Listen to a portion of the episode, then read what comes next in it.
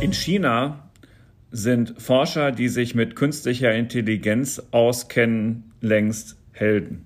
Das ganze Land stellt auf künstliche Intelligenz um. Wer mit China noch die Vorstellung verbindet, dort gebe es vorwiegend Fabriken, wo in prekären Arbeitsverhältnissen Produkte zusammengefügt werden, irrt gewaltig. Wenn es ein Land gibt, das in der künstlichen Intelligenz ganz vorne ist, dann China. Das gilt mit Blick auf die Patente, aber auch rund um die gesamte gesellschaftliche Einstellung zu dem Thema. In Deutschland sieht es leider anders aus. Hier dominieren Halbwissen und Angst. Das wird zur Gefahr für KI Made in Germany, sagt Christian Kersting, Professor für KI und maschinelles Lernen an der Technischen Universität Darmstadt. Und mit Professor Kersting reden wir heute. Herzlich willkommen zum FAZ Digitech Podcast, liebe Hörerinnen und Hörer. Herzlich willkommen, Christian Kersting von der TU Darmstadt. Ja, herzlich willkommen auch von meiner Seite und vielen Dank für diese Einladung. Echt, echt klasse. Danke.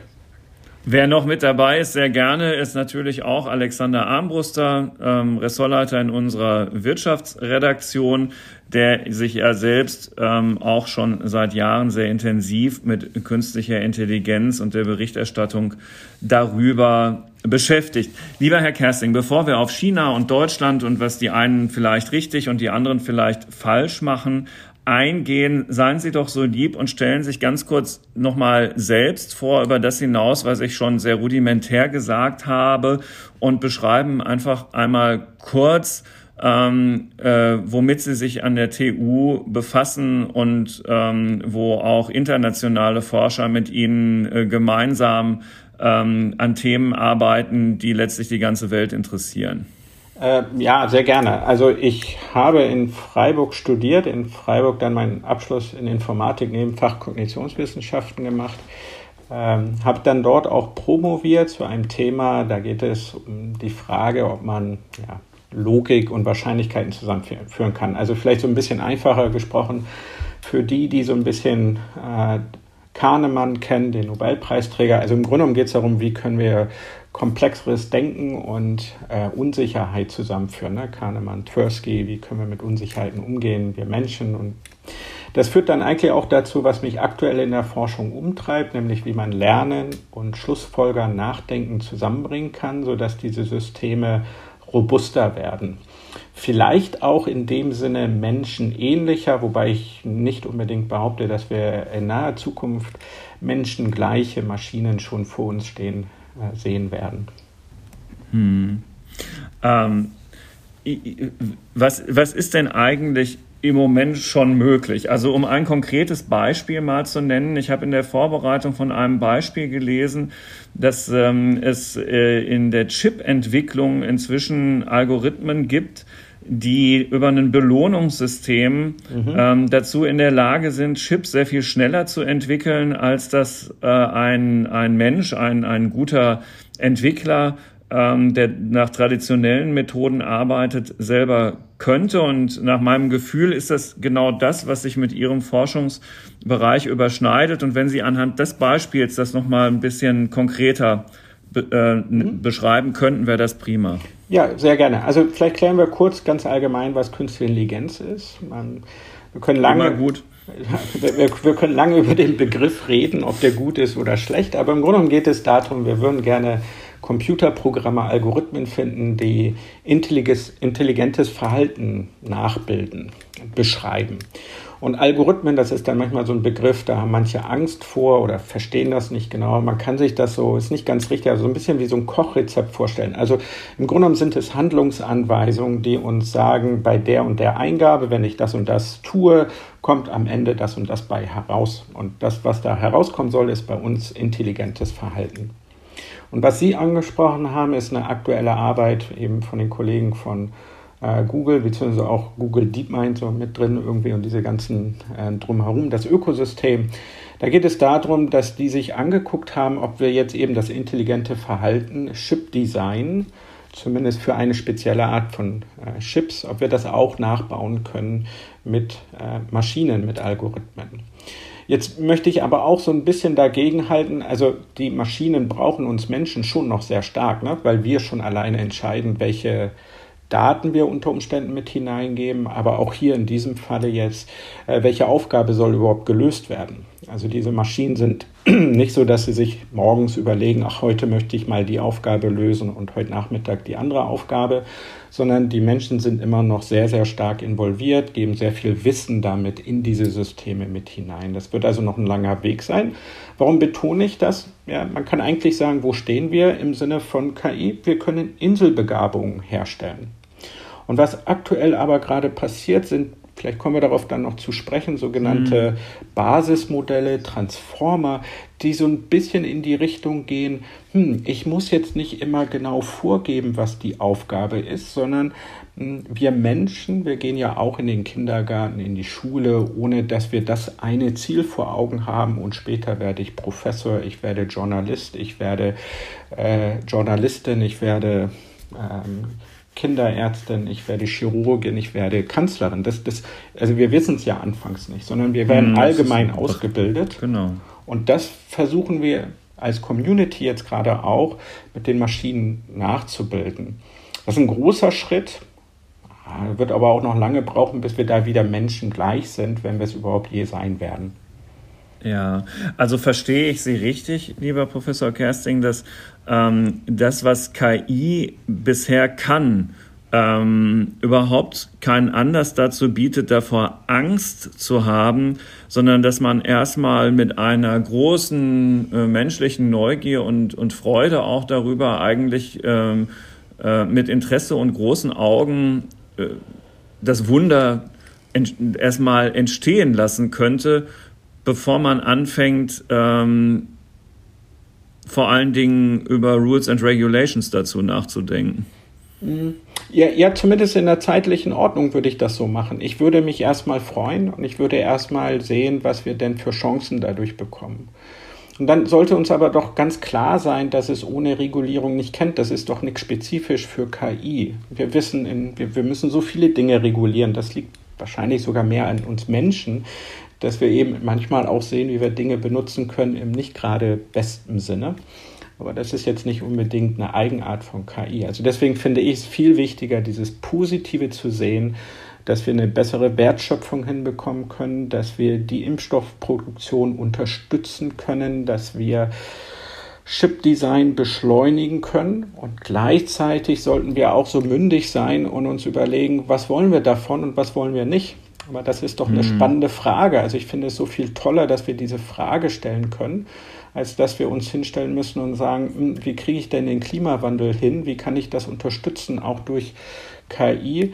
Ähm, und dann gibt es unter Umständen diese KI gar nicht. Also es ist doch viel schöner, eine Möglichkeit auszuschlagen, als zu sehen, da ist ein Problem, was wir lösen müssen und unter Umständen finde ich die Lösung gar nicht. Und es gibt so viele Beispiele. Jetzt ein aktuelles anderes System ist die Vorhersage von Regenfällen und zwar kurzfristig. Also wie viel Regen wird wo in der nächsten Stunde fallen. Das ist wieder gelöst worden oder besser gelöst worden zumindest durch KI aktuell. Und das ging mit den alten Modellen nicht, weil die Berechnung dieser Klimamodelle so lange gedauert hat, dass die Stunde schon wieder vorbei ist.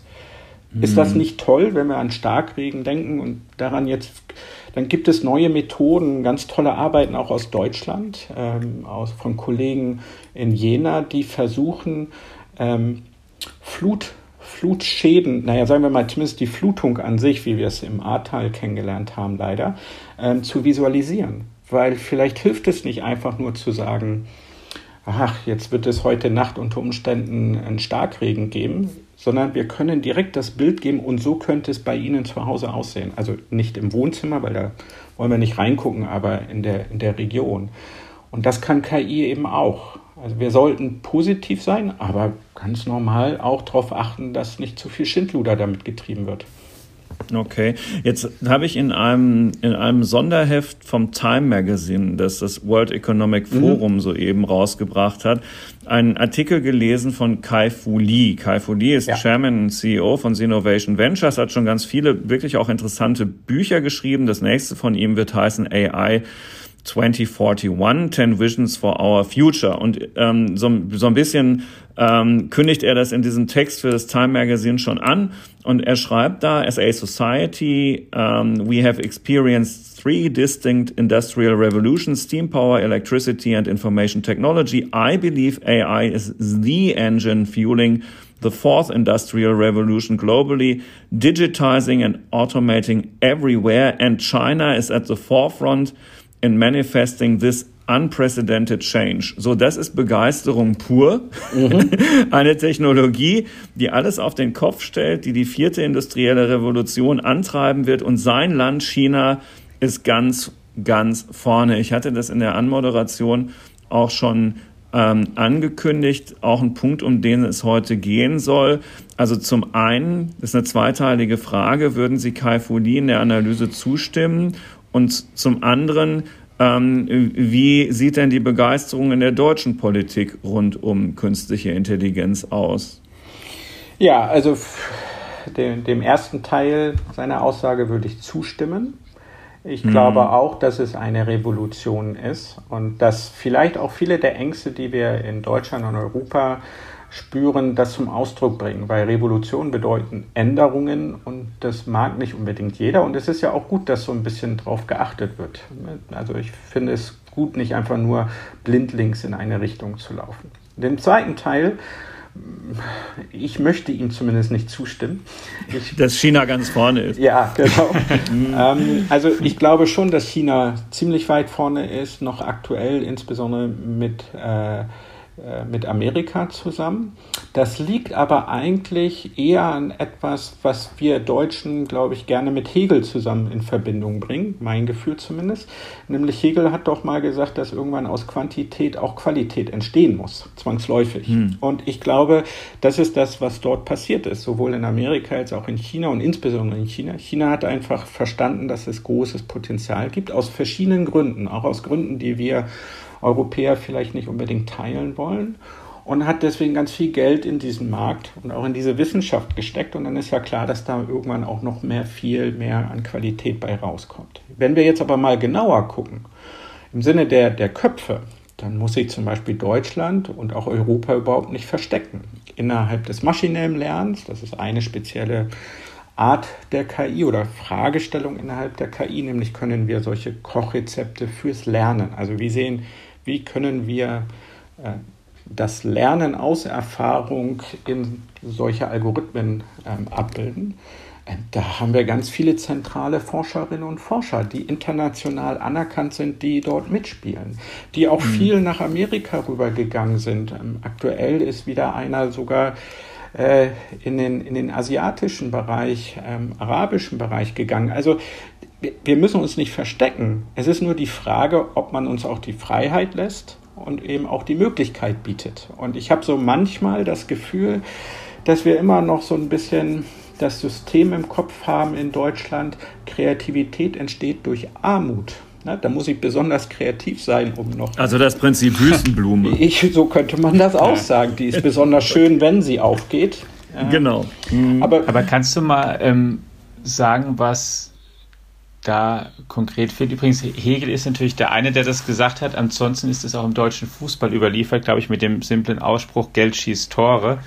Ähm, ja. Was China und Amerika ja in der KI machen.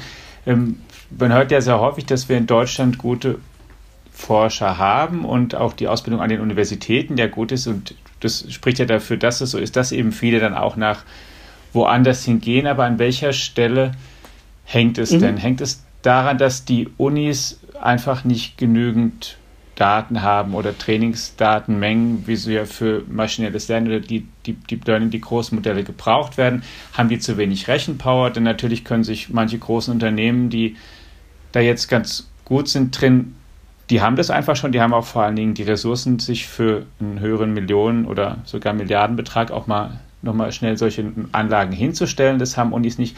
Wo ist denn der Engpass da aus deiner Sicht mhm. eigentlich oder der, der Flaschenhals? Ja. Also erstmal möchte ich sagen, auch im Vergleich zu anderen europäischen Ländern steht Deutschland ja gar nicht verkehrt da. Auch nicht ähm, die Unterstützung, die wir aus der Politik erfahren. Aber mhm. die Politik kann jetzt auch nicht beliebig Geld in Forschung stecken.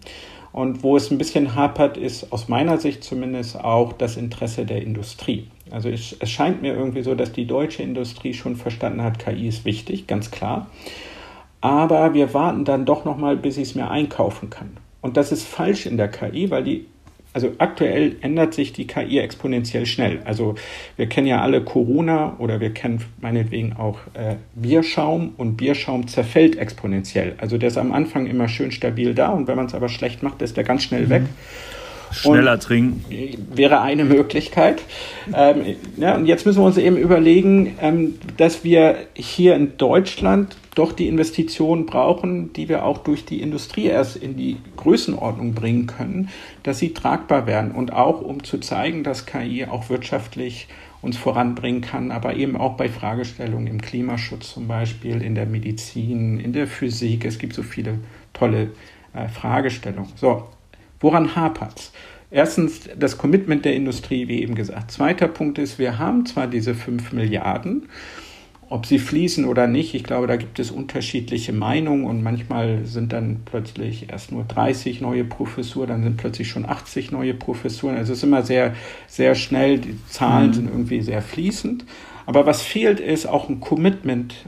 Also ja, jeder soll KI können, aber um Exzellenz zu schaffen, sollten wir nicht nur die Gießkanne haben, sondern wir sollten uns auch Leuchttürme leisten. Und ja, dann unter Umständen bin ich in dem Leuchtturm nicht direkt mit drin, aber wir können ja Programme entwickeln, sodass man dann dort immer noch ein Fellow ist, also äh, ein sehr, sehr gerne gesehener Gast, dass man dort Aufenthalte haben kann, wie auch immer. Aber wir müssen eben diese Exzellenz auch dadurch hinbekommen, dass wir an gewissen Orten einfach mal akzeptieren, dass sie frühzeitig schon lange in diese Themen investiert haben und dort voranschreiten können und dadurch nicht unbedingt die anderen Gebiete abgehängt werden. Das ist in Deutschland also immer so im Kopf und das ist falsch. Also sind die, die zum Beispiel Machine Learning Zentren, die ja mal definiert wurden vom Forschungsministerium und dann auch Mittel bekommen haben, sind es zu viele oder sind es zu wenige? Hätte man da mal eins nehmen sollen, sagen, was weiß Nö. ich jetzt? Machen wir aus München, Darmstadt, Berlin irgendwo mal einen richtig großen Standort, der kriegt fast alles, anstatt es jetzt doch wieder über mehrere zu verteilen? Naja, also der erste Schritt ist, dass aktuell noch, es wird sich hoffentlich ändern, aber aktuell hat die Community von den Zentren recht wenig, weil ich zum Beispiel nicht sagen kann, ich möchte meine Kollegin in München besuchen und dann wird das irgendwie unterstützt, sondern weil ich sie kenne, kann ich sie dort äh, besuchen. Okay, aber es ist nicht institutionalisiert. Es ist nichts für die Community an sich da. Es ist auch nichts, haben mhm. wir schon, glaube ich, du hast das angesprochen, das brauchen wir aber viel mehr, an Infrastruktur da. Ähm, also diese Modelle, die wir aus Amerika kennen, aber wir hören sie ja auch von den chinesischen Firmen, die rechnet man nicht ja. mal eben. An diese Infrastruktur gibt es nicht. Ich, ich wüsste gar nicht, wo ich sie rechnen lassen sollte in Deutschland.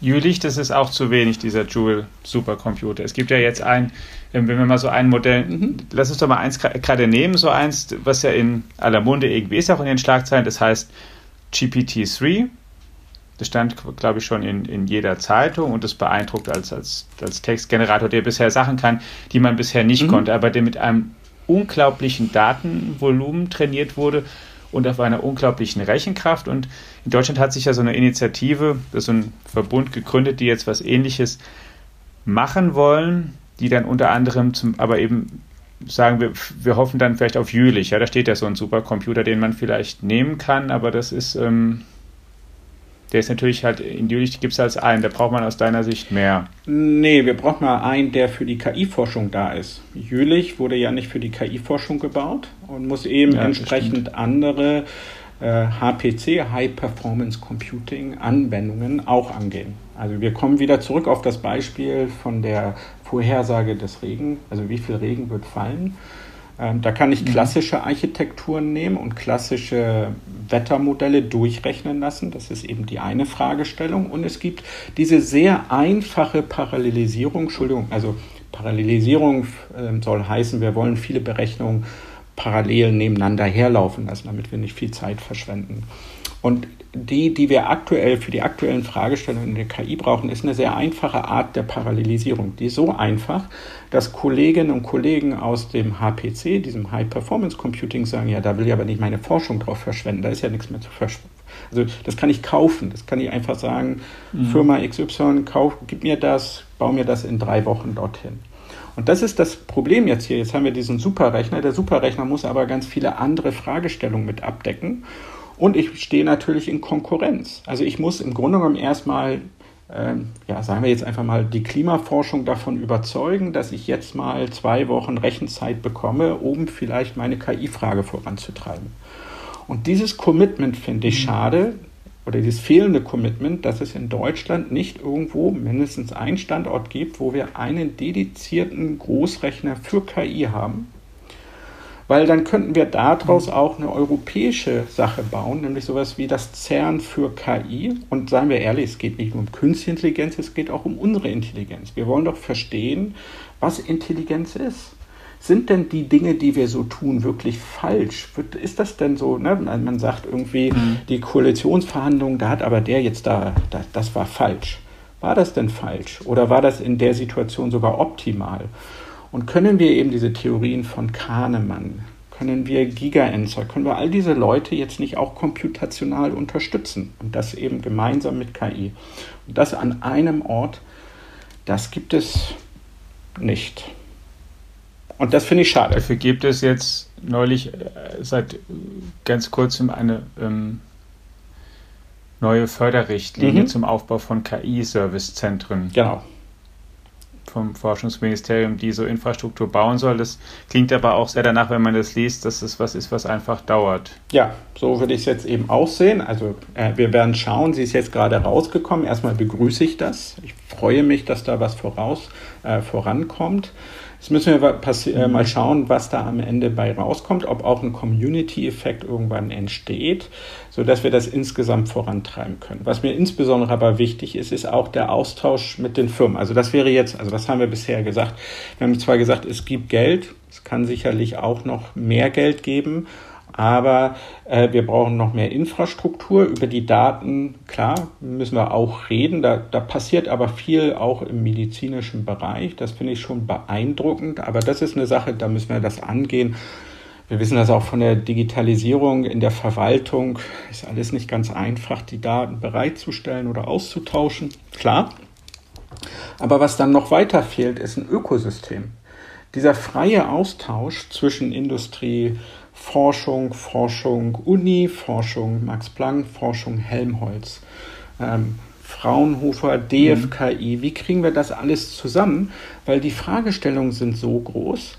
Das sieht man ja, wenn man sich anschaut, was die großen Firmen in Amerika an Geld investieren das ist nicht mal eben so gemacht. Wir brauchen größere Teams. Diese Teams müssen wir irgendwie zusammenbringen. Und das ist das, was wir zumindest in Hessen ein bisschen verfolgen. Ich hoffe, dass dort andere diesem Beispiel auch folgen, weil es kann einfach nicht sein, dass es Uni A gegen Uni B ist. Das sind so große Fragestellungen. Mhm. Ich glaube, da brauchen wir sowas wie ähm, dieses Netzwerk der Universitätskliniken, äh, was gegründet wurde kurz vor Corona mit Corona zusammen. Ich glaube, sowas brauchen wir sehr viel mehr, weil das einfach eine, eine allgemeine Fragestellung ist. Und das muss dann koordiniert werden. Jetzt werde ich ganz politisch mit dem NFDI, also dieser nationalen äh, Initiative für Forschungsdaten. Ja, da müssen wir eben aufpassen, mhm. dass wir nicht in einem gewissen Föderalismus, dem es, dem es, den es nun mal in Deutschland gibt, wieder verloren gehen. Professor Kersting, ich bin mir jetzt nicht ganz sicher, woher denn jetzt der entscheidende Puls, Impuls dafür kommen kann und muss und wer die Fackel dafür trägt mhm. und tragen muss, dass das gelingt, was Sie sagen, muss das stärker von Ihren Kolleginnen und Kollegen aus der Forschung kommen, muss das die Industrie tragen weil, ähm, also wir kommen bestimmt auch, auch gleich nochmal auf die Politik, die bis jetzt erstaunlich gut weggekommen ist eigentlich. ähm, aber ähm, die würde ich jetzt tatsächlich mal eher außen vor lassen wollen, weil mein Gefühl ist, dass alles, was Sie bisher gesagt haben, kaum vom Wirtschaftsminister organisiert werden kann, weil irgendjemand müsste ja in der Industrie die Verantwortung dafür übernehmen und bei den Forschern eben auch. Ja, Also, was ich glaube, was passieren muss, ist, meinetwegen könnte es über Akatech funktionieren, also dieser äh, doch industrienahen Technologieakademie. Das wäre eine Möglichkeit, aber ich glaube, es wäre toll, wenn es eine Initiative von den großen Firmen in Deutschland gäbe. Und das steht ja so ein bisschen auch, Sie hatten das indirekt ja schon angesprochen, hinter Liam, also diesem, dieser Initiative, dass wir solche äh, GPT-3-ähnlichen und ganz mhm. andere Modelle vorantreiben wollen.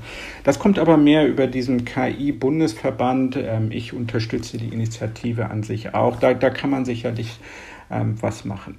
Ich glaube allerdings auch, dass jetzt eine neue Generation am Wachsen ist und wenn man so an Firmen wie Aleph Alpha denkt, die eben sagen, wir wollen das europäische Open AI werden, ich glaube, das kriegt viel Aufmerksamkeit auch in der Politik und in der Industrie. Aber wer setzt denn die Signale? Und ich glaube, es wäre toll, wenn die nächste äh, wer auch immer es sein wird, Forschungsministerin eben gemeinsam mit anderen Ministerinnen und Ministern sagen würde, das ist uns so wichtig, dass wir jetzt einfach mal da was unterstützen. Aktuell ist es so, dass man bei manchen Ministerien eingeladen wird und die Sitzung wird damit ähm, angefangen, dass gesagt wird, ja, wir verstehen schon, dass man mit GPT-3 was Schönes machen kann, aber Sie müssen uns überzeugen, dass wir das auch in Deutschland machen müssen.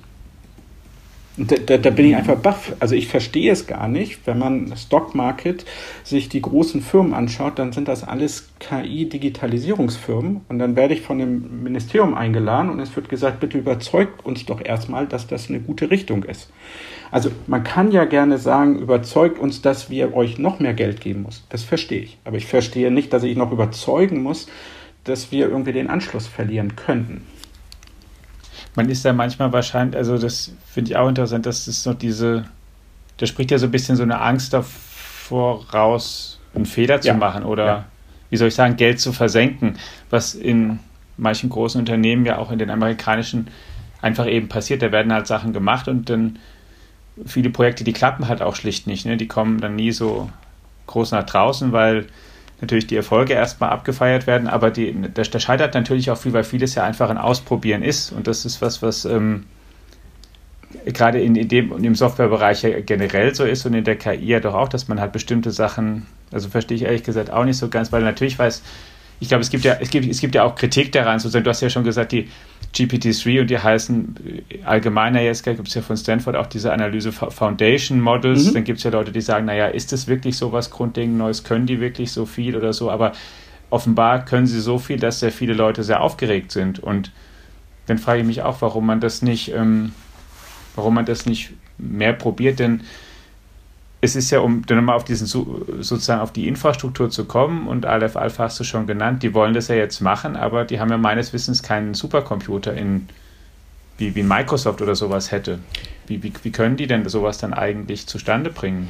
Nein, also was, was passiert ist, ist, dass man versucht, Verbünde zu finden, also Verbündete als auch Verbünde oder Verbunde, ne, Verbünde sagt man, glaube ich. Ne? Also man versucht einfach Partnerschaften hm. einzugehen äh, mit Aleph Alpha, auch als Disclaimer. Also ich habe, wir, wir arbeiten mit Aleph Alpha zusammen und ähm, ich bin sogar Investor bei Aleph Alpha mit einem ganz kleinen äh, Beitrag. Bin, mhm. bin da leider nicht so reich. Aber was ich, warum ich das gemacht habe, ist es einfach, ich glaube an diese Richtung. Und wenn das Geld weg ist, dann ist es halt weg. Das finde ich jetzt für mich überhaupt nicht weiter schlimm. Und wie machen wir das? Mhm. Wir versuchen eben weiter voranzuschreiten, immer wieder Hardware hinzuzubekommen. Ähm, wir hoffen, dass wir zumindest den Grundstein gemeinsam für sowas wie ein CERN für KI oder ein CERN für Intelligenz demnächst verkünden zu können. Ist noch nicht ganz in trockenen Tüchern, aber wir hoffen, dass wir das wirklich ähm, hinbekommen. Und es ist aber so ein bisschen wie immer mal wieder dort ein bisschen Rechenkraft mit hinzuzunehmen, dort mal ein bisschen Rechenkraft hinzuzunehmen. Ähm, es ist aber nichts Verstetigtes da. Was ist parallel? Wo wird es stehen, das CERN?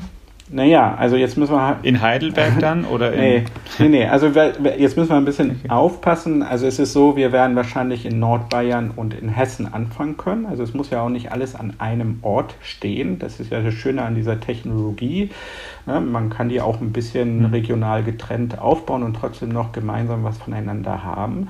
Aber wenn wir das mit der EU zusammen machen wollen, ist es ja noch völlig offen, wo es steht. Äh, mir ist es auch erstmal in dem Sinne egal, wo es steht. Mir ist es nur wichtig, dass es dieses Symbol gibt. Weil man hört oft, ja, es geht nur um die Gehälter und in Amerika kann ich so viel verdienen und in China vielleicht noch mehr. Was aber eben häufig auch passiert ist, dass viele dieser Leute in der KI auch gewisse Prinzipien haben und auch die Welt wirklich verbessern wollen und nicht es einfach nur um das Gehalt geht. Und wenn es einen Ort, glaube ich, gibt, wo man die Welt verändern kann und das mit öffentlichen Mitteln und auch diese Modelle wieder der Öffentlichkeit zurückgeben kann, ich glaube, wir würden uns alle wundern, wie viele Leute, klasse Leute dort hinkämen. Und das ist so ein bisschen die Vision, eigentlich das Symbol. Und wenn da genügend Masse ist, glaube ich, kriegen wir auch genügend Unterstützung von der Industrie, eine große Hardware dort aufzubauen und von Governments sowieso. Also es wird aber wahrscheinlich äh, in in Deutschland so kleine erste ähm, ja, Zöglinge geben und dann schauen wir mal, wohin wir das wachsen lassen können. Hm. Da müsste auch im Grunde oder ist dann so weiter auch hergestellt, dass dann die so KI-Community sich einig genug ist, denn das ist ja das, auch so ein Punkt, der immer mal dann kommt. Es gibt eben, hast du ja auch schon gesagt, zum Beispiel das DFKI mit einem mhm. großen Schwerpunkt oder als, als großes Schwergewicht. Es gibt ähm, Max Planck im, in Tübingen, mhm. Stichwort auch Cyber Valley, die als großes ähm, Hub sich da aufbauen ja. und etablieren wollen. Und dann, es gibt eben so ein paar verschiedene, die ähm, man hat den Eindruck zumindest, der die auch nicht immer mit einer Stimme sprechen sondern auch ja, durchaus verschiedene Ansichten vertreten. Auch nicht nur, was die richtige ja. KI ist, sondern auch, wo sie hingestellt werden sollte. Ja, also erstmal ist ja gut, wenn es auch ein bisschen Diversität geht. Also ich habe über den Föderalismus auch ein bisschen vorhin schon gemeckert, aber Föderalismus hat uns ja auch ganz gut vielleicht, zumindest in, in Teilen, auch durch gewisse Krisen gebracht. Also erstmal ist es ja gut, wenn man auch ein paar mehr Stimmen hat, weil das führt zu Robustheit. Ähm, des Weiteren müsste man auch festhalten, dass es gibt ja Alice, das ist eine dieser äh, mhm. Graswurzelinitiativen und es gibt Claire und zum Beispiel in Darmstadt sind wir in beiden drin, aber man versucht sich ja zu organisieren. Aber es ist doch verständlich, wenn es auf einmal viel Geld gibt, dass dann erstmal jeder schreit, ich. Finde ich erstmal verständlich, das ist wahrscheinlich sehr menschlich. Jetzt sind wir aber schon, haben wir ziemlich lange alle so ein bisschen ich geschrieben. Und vielleicht ist es jetzt mal an der Zeit zu sagen, okay, lasst uns doch äh, konsolidieren und lasst uns endlich eine gemeinsame Strategie entwickeln. Weil nur dann kommen wir irgendwie wirklich voran. Und das ist, glaube ich, auch, da muss man eben ein bisschen aufpassen. Natürlich, OpenAI muss nicht unbedingt mit jedem kooperieren, weil sie haben selber genügend Geld. Ja, aber wenn man noch nicht genügend mhm. Geld hat, mhm. fragt man erstmal, kann ich nicht ein bisschen mehr Geld haben? Wahrscheinlich. Keine Ahnung. Aber ich glaube, jetzt ist einfach die Zeit, mal an, anzufangen zu konsolidieren. Ähm, und ich glaube, dass es passiert. Also ich bin zumindest froh, dass wir jetzt ähm, gerade vor knapp einer Woche den deutschen KI-Preis wieder vergeben äh, dürfen konnten und wir den an Alice und Claire gegeben haben. Ne? Also, hm. weil wir gesagt haben, das sind beides ganz wichtige Initiativen. Und der nächste Schritt ist jetzt ein bisschen mehr die gemeinsame Stimme. Aber ich glaube, ich weiß nicht, ob wir einen europäischen Präsidenten oder Präsidentin für KI brauchen. Also es darf ja ruhig unterschiedliche Meinungen geben. Wir sollten nur nicht gegeneinander hm. kämpfen, sondern miteinander, um diese großen Fragen anzugehen. Ja, also insofern, ich stimme deiner Kritik bei. Aber ich habe Hoffnung, dass diese Kritik völlig, also warum wir kritisieren mussten, der Grund dafür recht natürlich ist und dass sich das jetzt ändert. Nehmen wir mal ein anderes Beispiel. Ich glaube, äh, manchmal hört man so Stimmen beim DFKI, oh, wo macht denn das DFKI Forschung? Also erstmal macht es Forschung. Zweitens kommt es aus einer, also wenn man in die Geschichte zurückgeht, hat auch das DFKI sehr starke Grundlagenforschung gemacht. Aber es versucht doch auch diese Herkulesaufgabe zu lösen, KI-Methoden in die Industrie zu bringen. Und das brauchen wir doch auch. Also es nützt ja nichts nur, wenn wir äh, Universitäten und Max-Planck-Institute haben, die neue Algorithmen entwickeln, sondern wir brauchen doch auch die Leute, die diese Algorithmen in die Industrie bringen. Und das meine ich immer mit Ökosystem. Also wir brauchen die Industrie, die sagt, bitte kommt, bitte bildet unsere Leute gemeinsam mit uns aus. Wir brauchen uns, die, die Forscher, die vielleicht manchmal, und Forscherinnen, die komische, verrückte Algorithmen entwickeln, wo man nicht weiß, ob die zielführend sind oder nicht. Und wir brauchen aber auch Leute, die scouten und sehen, dieser Algorithmus ist vielversprechend und den bringe ich jetzt in die industrielle Anwendung. Und wir alle müssen miteinander reden. Und das war zum Beispiel am MIT, als ich am MIT war, das, was ich so toll fand. Dort kamen auch Industrievertreter. Und die wurden nicht irgendwie ausgelacht, sondern da wurde gesagt, ah, das ist ein ganz spannendes Problem. Ja, genau, wie machen wir das denn überhaupt? Und dann entsteht plötzlich Grundlagenforschung wieder daraus. Und aus der Grundlagenforschung geht man wieder zu irgendeiner anderen Firma und sagt, guck mal, lass uns ein Startup zusammen machen und dann entsteht plötzlich wieder ein Startup. Und das finde ich klasse. Und wir haben Aleph Alpha, wir haben aber auch in Berlin Mirantex, ähm, die genau solche mhm. Dinge machen. Und diese Ökosysteme, die müssen wir weiter aufbauen, gepaart mit der Infrastruktur und vielleicht auch, ich bin mir nicht so sicher, ob es gut ist, KI in allen Ministerien verantwortlich zu haben. Vielleicht können wir das so ein bisschen mit der Digitalisierung zusammen so ein bisschen bündeln, um das Ganze. Also das ist irgendwie so das Argument. Dann könnte ich auch sagen, Finanzen spielen überall eine Rolle und wir brauchen kein Finanzministerium mehr und ähm, jeder hat einen Finanzbeauftragten in, in den anderen Ministerien. Also ich glaube, es wäre schon gut, auch dort ein Symbol zu setzen und voranzuschreiten. Im, Im Sinne eines ähm, kräftigen Digitalministeriums, ja, wenn man, um das genau. jetzt konkret zu präzisieren, genau. das dann eben auch logischerweise auch für KI verantwortlich ist. Ja, wenn man mich fragt, ich ja. würde sogar KI-Ministerium nennen, aber ich glaube, das äh, wollen sie nicht. Aber das würde ich toll finden, ja. Hm, gut, müssen wir eben sowieso erstmal sehen, wer das dann demnächst übernimmt. Nun hat ähm, äh, Rafael Laguna mhm. de la Vera, der Chef der Agentur für Sprunginnovationen, zusammen mit Thomas Ramgen ein Buch geschrieben, das einen sehr hoffnungsvollen Titel trägt. Wie wir mit Wissenschaft und Technik die Welt wieder in Balance bekommen, heißt das.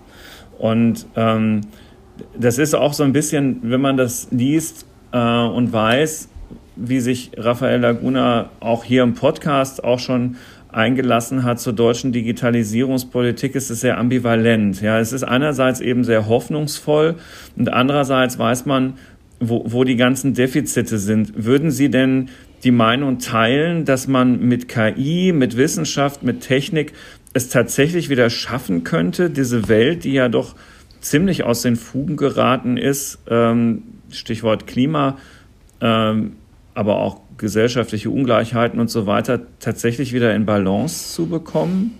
Also ich glaube, dass KI zumindest Teil der Werkzeugkiste sein kann. Ne? Ähm, mhm. ich, bin, ich, ich glaube nicht daran, dass KI so der ultimative Hammer ist, mit dem man jetzt jeden Nagel in der Wand äh, versenken kann. Das glaube ich nicht. Aber ich glaube, KI ist nicht nur Algorithmen. KI ist auch eine, eine Kultur und auch wie man an Probleme herangeht und wie man versucht, Probleme zu lösen und über sie nachdenkt. Und diese Kulturveränderung so ein bisschen voranzutreiben, ein bisschen was zu übernehmen, das finde ich schon klasse. Also was, was kann ich aus meinen eigenen Erfahrungen Ihnen da, da mal mitgeben oder so, so versuchen zu erklären. Ich habe auch interdisziplinär gearbeitet, sowohl mit Medizinern als auch zum Beispiel mit äh, Pflanzenbiologen. Und bei den Pflanzenbiologen geht es zum Beispiel darum, ähm, dass man den, den wirtschaftlichen Ertrag irgendwie ähm, maximieren kann, obwohl irgendwie die Anbaufläche ja nicht unbedingt größer wird ne? durch Klimawandel. Mhm. Und das heißt, man möchte gerne verstehen, wie Pflanzen auf Stress reagieren, Trockenstress. Auch wie sie vielleicht auf zu viel Regen äh, äh, reagieren oder auf andere Krankheiten. Und was lernt man in dieser interdisziplinären Herangehensweise? Dass wir Informatiker, Informatikerinnen oft darin trainiert sind, zu abstrahieren, auch Mathematiker. Und diese Abstraktion ist so wertvoll, weil man unter Umständen Methoden entwickelt, die ich dann nicht nur in der Pflanzenphysiologie anwenden kann, sondern plötzlich auch in wirtschaftlichen Fragen. Und ich glaube, dieses Heranzugehen und zu versuchen, was ist denn das eigentliche Problem, was noch nicht mal bei euch nur existiert, sondern auch im Ministerium nebenan und auch in der Kommune nebenan. Wie können wir das vorantreiben? Das ist, glaube ich, wichtig. Und zu sagen, auch so ein bisschen die Startup-Kultur, das wird schon. Lasst es uns doch mal probieren und nicht dieses bitte, also als ich meine erste Professur angeboten bekommen habe, ähm, das war in, in London an dem, am Imperial College. Und dort wurde, äh, also ich habe meinen Vortrag gehalten, dann wurde kurz mit mir geredet und am selben Abend wurde ich angerufen und es wurde mir das Angebot gemacht. Und ich war ganz baff. Ich habe gesagt, wieso? Also, das ist ja was geht? wie in der freien Wirtschaft. Ja, genau. Und dann habe ich gesagt, hey, ach so, das ist bestimmt jetzt nur eine kurz, also eine, eine, eine, befristete Stelle. Nein, nein, das ist tenured, also auch auf Lebenszeit, wobei das in, in London bedeutet, solange das Department existiert. Aber trotzdem, ich, ich war immer noch baff. Hat nachher nicht funktioniert, weil der Deal für meine Frau nicht so gut war und äh, also ich, ich gerne immer an meine Frau mitdenke. Das war alles gut. Dann, aber ich war baff. Was passiert in Deutschland? In Deutschland meine erste Bewerbung, also kein Angebot, war, hm, Herr Kersting, wir glauben, da müssen Sie noch mal ein bisschen nachzurren. Äh, wenn Sie noch mehr Publikationen haben und wenn Sie bewiesen haben, dass Sie den Nobelpreis, da übertreibe ich jetzt ein bisschen, aber so hat es sich angefühlt, wenn Sie den Nobelpreis bekommen haben, dann dürfen Sie noch mal zurückkommen, dann könnten wir ja mal über die Professur reden. Und das ist das, was mich stört. Wir müssen irgendwie flexibler im Akademischen werden. Wir müssen mal den Jungen ein bisschen mehr vertrauen. Und wir müssen, wie schon vorhin auch von euch oder Ihnen angesprochen, akzeptieren, es darf auch mal was schiefgehen. Das ist voll in mhm. Ordnung, weil es wird bestimmt das kommen, was mhm. super gut funktioniert. Und dann sind wir alle wieder überrascht. Und das, das ist doch das, was wir mit Disruption immer nennen. Keiner kann was Disruptives vorhersagen. Also dann, dann hätten wir die Chaos-Theorie bräuchten wir dann nicht mehr. Ne? Also insofern müssen wir einfach das Wagnis eingehen und diese Wagniskultur, da müssen wir wirklich noch, noch besser werden. Und da hilft aber auch wieder Ökosystem, weil es hilft einfach, wenn ein Gegenüber einen anguckt und sagt, wird schon. Tja. Wo geht denn davon weg, holt die KI eigentlich hin, so in den nächsten Jahren? Jetzt haben wir ja ganz viel, mhm. wir leben momentan so in, in Hype um maschinelles Lernen, Deep Learning, um mhm. diese künstlichen neuronalen Netze und diesen Ansatz. In der Vergangenheit gab es ja ein paar, schon ein paar Wellen im Prinzip seit nach dem Ende des Zweiten Weltkrieges, das dann so langsam losging. Da hatte man mal eine Phase, da gab es, dachte man vor allem so mit, mit solchen logikbasierten Expertensystemen mhm. kommt man voran, dann mit dem Lernen, dann wieder mit dem anderen. Jetzt ist es sozusagen das Lernen. Bleibt es jetzt das Lernen oder, oder ändert sich da jetzt wieder was Gravierendes? Ja. wie weit, wie weit mit, diesem, mit diesem Lernen, wie weit kommen wir denn damit ja. eigentlich? Also, Lernen ist toll, ist auch wirklich der aktuelle Treiber und wir kennen das ja auch aus, aus, aus unserem eigenen Leben. Ne? Wenn wir nicht lernen könnten, äh, wären wir sehr unflexibel, das wäre wär, wär langweilig. Aber Lernen ist nicht alles. Und um das mal zu verdeutlichen, man fährt Fahrrad, die Kette springt ab, man möchte das Problem lösen, man möchte die Kette also wieder draufkriegen. Wenn ich das aber erst lernen müsste, müsste ich ja jetzt irgendwie andere wahrscheinlich fragen, du äh, kannst mir mal sagen, wie das war. Das passiert ja nicht. Also ich mhm. kann mir irgendwie das Ding angucken und irgendwie verstehe ich intuitiv die Physik hinter einem Fahrrad oder vielleicht wurde mir das mal beigebracht und dann kann ich mir in der Situation sagen, ah, das ist der Fehler und um den Fehler zu beheben, muss ich das und das machen, weil dann habe ich den und den kausalen Effekt und dann. Also erster großer Schritt und daran arbeiten wir in Europa und auch in Amerika und auch in China alle ganz groß ist Lernen und hm, nennen wir das mal Denken, Nachdenken zusammenzubringen. Also in gewissen Situationen möchte man lernen, man möchte adaptiv bleiben, flexibel bleiben. In anderen Situationen möchte ich aber flexibel durch Nachdenken sein. Da gibt es auch eine Analogie, die gerne benutzt wird, wieder zu äh, Kahnemann hin. Also Kahnemann, äh, Daniel Kahnemann, der, der Wirtschaftsnobelpreisträger, der eben gesagt hat, es gibt so dieses mhm. intuitive, reaktive System beim Menschen. Also wir, wir reagieren ganz schnell in einer Situation und es gibt dieses sehr bewusste, nachdenkliche System und die beiden interagieren. Und das möchte man jetzt in den Maschinen äh, nachbilden. Das ist eine Sache. Die andere große Sache, die gerade passiert, ist zu verstehen, dass Intelligenz gut, das hat man schon vorher hypothesiert, ja nicht ein Selbstzweck ist, sondern das entsteht wahrscheinlich dadurch, dass es mindestens mal zwei, wir nennen das immer Agenten, also Systeme gibt. Mhm. Und wir, vielleicht müssen wir unsere Systeme kollaborativer gestalten. Also wir müssen erstmal akzeptieren, dass es dort den Menschen gibt und wir wollen die Systeme ja so bauen, dass sie den Menschen unterstützen. Ja, ganz große Fragestellung. Und dann wollen wir eben verstehen, wie ist das denn, wenn jetzt vielleicht die KI-Systeme in welcher Form auch immer Teil der Gesellschaft werden. Also bitte mich nicht missverstehen. Es geht nicht um Bürgerrechte für Algorithmen, aber es geht darum, dass wir verstehen müssen, dass der Algorithmus nicht alleine lebt. Äh, der Mensch lebt auch nicht alleine. Das sind so, glaube ich, ganz große Fragestellungen. Und in diesen großen Fragestellungen gibt es dann noch größere Fragestellungen und eine der größten ist wahrscheinlich Kausalität. Wir würden eben ja. gerne nicht nur irgendwann verstehen, dass es eine hohe Korrelation gibt. Also früher hat man sehr schnell festgestellt, äh, indem man sich Schulen angeschaut hat, je länger die Haare, desto besser die Noten. Würde bedeuten, ich muss mir einfach nur die Haare wachsen lassen und werde besser. Ne? Leider funktioniert das so ja. nicht. Ganz so einfach ist es. Kausalität nicht. ist eben doch ein bisschen schwieriger und da gibt es ganz tolle Arbeiten. Das geht aber mit Denken, Logik auch einher. Also Logik ist eben auch sehr nah an der Kausalität. Also da sind dann so viele Dinge, die miteinander irgendwie am Ende hoffentlich uns viele große Einsichten bieten. Sagt. Und den Weg. Ja, ja. Äh, vielen, vielen Dank, lieber Professor Kersting, äh, Professor für künstliche Intelligenz und maschinelles Lernen an der TU Darmstadt, Co-Direktor des Hessischen Zentrums für KI und selbst auch Träger des in dem Podcast erwähnten Deutschen KI-Preises und zwar im Jahr 2019. Vielen Dank für Ihre Zeit. Vielen Dank fürs Zuhören, liebe Hörerinnen und Hörer. Ähm, ich habe mich am Anfang gar nicht vorgestellt. Mein Name ist Carsten Knob, Herausgeber der FAZ, aber zusammen mit Alex ja hier eine bekannte Größe im Digitech-Podcast. Schön, wenn Sie uns weiter treu bleiben. Wir würden uns darüber sehr freuen, auch wenn Sie regelmäßig unsere Digitech-App nutzten, die Sie in den App Stores finden. Der Podcast ist da auch mit drin. Machen Sie es gut. Bis bald. Tschüss. Tschüss. Ciao.